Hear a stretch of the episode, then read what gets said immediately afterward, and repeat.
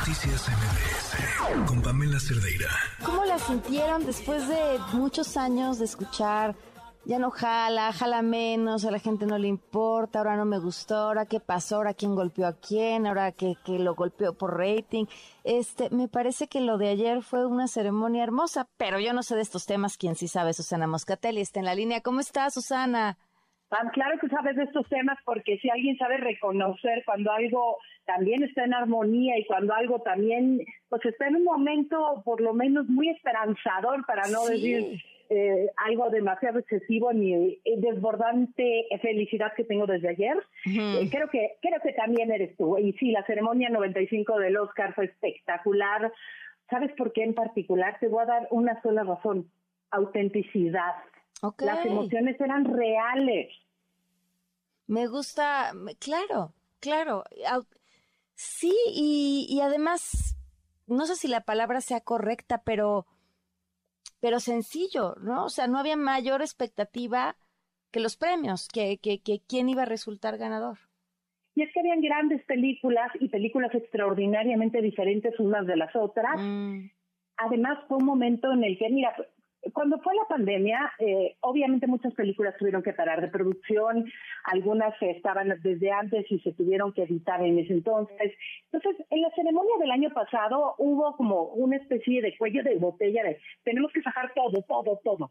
Y quien sí se tomó el tiempo para hacer su película, y mira, punto muy específico al respecto, aunque no ganó, pero bueno, ganó mejor el sonido, pero Tom Cruise con Top Gun Maverick, eh, él dijo, a ver, vamos a hacer esto bien. Y, escuchamos muchas noticias acerca de cómo regañaba la gente cuando estaban en el set y no se cuidaban de COVID, pero dijo, esto lo vamos a parar y esto va a suceder cuando tenga que suceder, eso tiene que suceder extraordinariamente bien. Ahora, hubo desde Top Gun y Avatar hasta la gran ganadora de la noche, que fue todo en todas partes al mismo tiempo, pero también habían películas eh, adaptadas del teatro, dos honestamente de mis favoritas, que ninguna de las dos fue nominada a mejor película, pero sí se llevaron premios. Una de ellas, me parece que ya la viste, Women Talking, las mujeres hablan. Eh, es una, Sarah Pollock hizo una adaptación extraordinaria de la puesta en escena. Es un grupo de mujeres en un pueblo donde pues los hombres abusan sistemáticamente de ellas. Y una noche que todos los hombres salen por una cuestión de trabajo, se juntan en el granero a decidir qué decisión tomar. Y aunque todas están viviendo toda la, la, misma, el mismo tipo de situación terrible, cada una tiene argumentos diferentes para irse o no irse. Bueno, ahí ganó mejor adaptación y ahí era parte de las muy pocas controversias que realmente hubo este año de por qué no más mujeres directoras nominadas. Ganó mejor adaptación, la película está ahí y honestamente eh, la calidad de las películas, eh, volviendo a eso, eh, All Quiet in the Eastern Front, de Front, perdón, sin novedad en el frente, que la pueden ver en Netflix si no la han visto, háganlo. Una película sobre la Primera Guerra Mundial, cómo era la vida en las trincheras, eh, una película muy humana. Hoy en día la guerra la vemos en televisión y solo vemos como fuegos artificiales y es devastador. Eh, pero, pero francamente vimos ganar gente que queremos desde hace muchísimos años, muchísima gente nació y ya conocía el trabajo de Brendan Fraser, ya conocíamos obviamente todos el trabajo de la maravillosa Jamie Lee Curtis, eh, y hay otras actrices como Michelle Yeoh que ganó mejor actriz por todo en todas partes al mismo tiempo, a quienes habíamos visto en una, en una cantidad brutal, más de 50 películas, imagínate, digo, en todo tipo de roles. Por eso cuando se paró en el estrado y dijo que nadie, absolutamente nadie les diga que ya pasó su mejor momento mujeres, yo me, yo me, bueno, ya estaba parada porque estaba haciendo la transmisión de pie, pero eh, brinqué más y, y, y, un grito de la, de la emoción. Mismo caso Brendan Fraser. Había mucha competencia muy buena, pero yo hoy por lo menos no me puse, no estuve leyendo comentarios de no, pues ganó este por eso, pues claro, siempre habrá quien no le parezca pero siento un, bienestar acerca de por fin salió una ceremonia conmovedora, bonita, con música extraordinaria. Ya vi que abrimos el bloque con, con Natu Natu, la, la canción de la película RRR de la India, que también es una maravilla.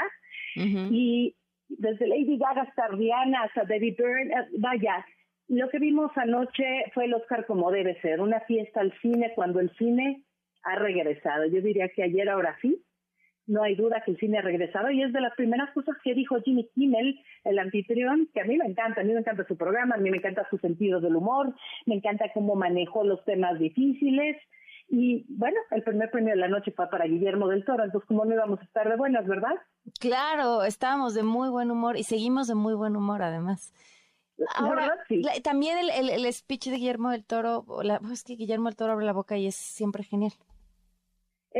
Genial y te voy a decir una cosa, lo que dijo en el estrado fue maravilloso y, lo que él está haciendo aquí es una campaña más, es una campaña por dos cosas básicamente. La primera es porque se deje de considerar a la animación como un género menor.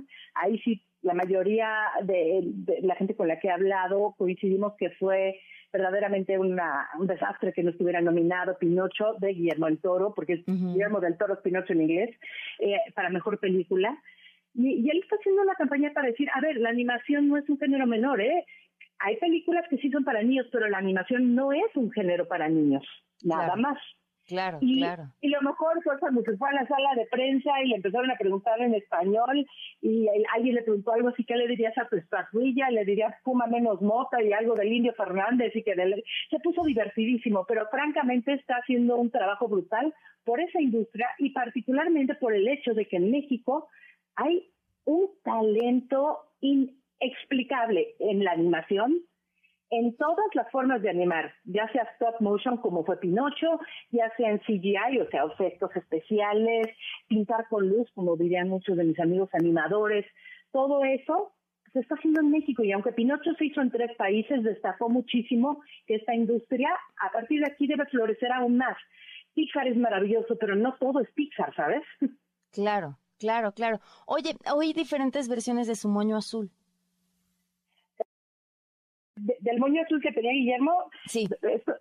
pues sí, eh, pero estuvo cambiando toda la noche, ¿verdad? Y además cada toma que se la hacían era por una causa diferente y por un tema diferente. sí, todo el mundo le adjudicó algo. Yo, bueno, pero, pero además no tienen que adjudicarle nada. Es este, es nuestro héroe nacional.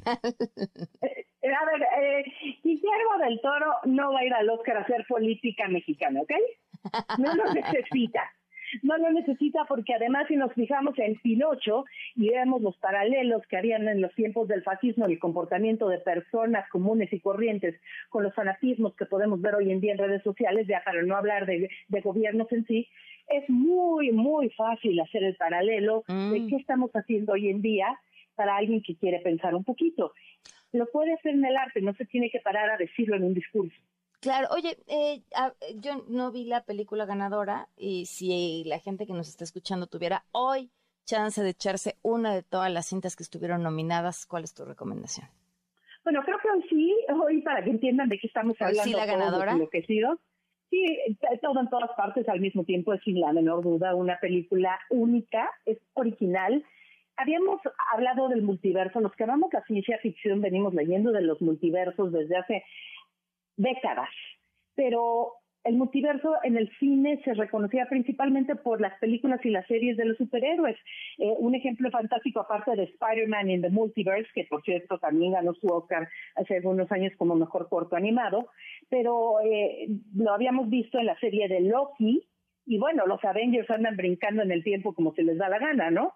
Pero esto no es sino un superhéroe, es una mujer que se llama Evelyn Wang, una mujer, eh, una migrante en Estados Unidos que con mucho esfuerzo puso su lavandería con su familia, viene su papá de China y ella no es feliz y un día tiene que ir a Hacienda y en Hacienda se encuentra a una versión bastante horrible de la persona más maravillosa que conozco en Hollywood que es Jamie Lee Curtis empieza el tema ahí y de repente se da cuenta que puede entrar en contacto con todas las versiones de ella misma en todos los tiempos que mm. están corriendo consecuentemente en el mundo. Es física cuántica, es fantasía, pero a la vez se pueden salir con la suya en lo que sea. Hay una escena, Pam, que seguramente has visto en los memes, que son dos piedras. Son dos piedras conversando. Y para mí es uno de los momentos maestros de la historia del cine. Ok. Ok, pues ya está. Oye, y ya para cerrar también, eh, Be the Whale, gracias a ti por la reseña que escribiste, que me fascinó. Este, y digo, nada más comentario, eh, la, visión de una eh, mera aficionada amateur, este, me rompió el corazón de todo lo que he leído y, que, y visto y las críticas, muchos que decían que no había que verla, la tuya que fue maravillosa, la cantidad de veces que dice lo siento. Exactamente. ¿Y sabes por qué?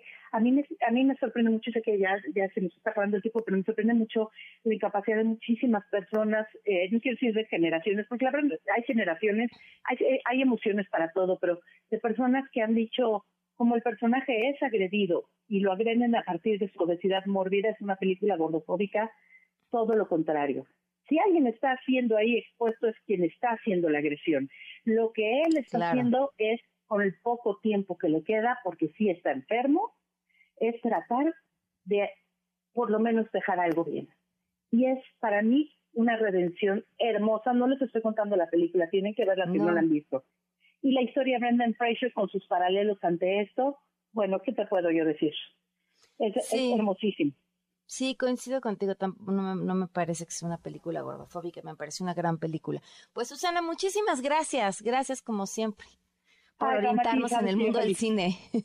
Y esperemos que para el próximo año sí nos pongan Ignacio López Tarso en el In Memoriam, sabemos que ya no les dio tiempo, pero bueno, tienen un año para arreglar eso.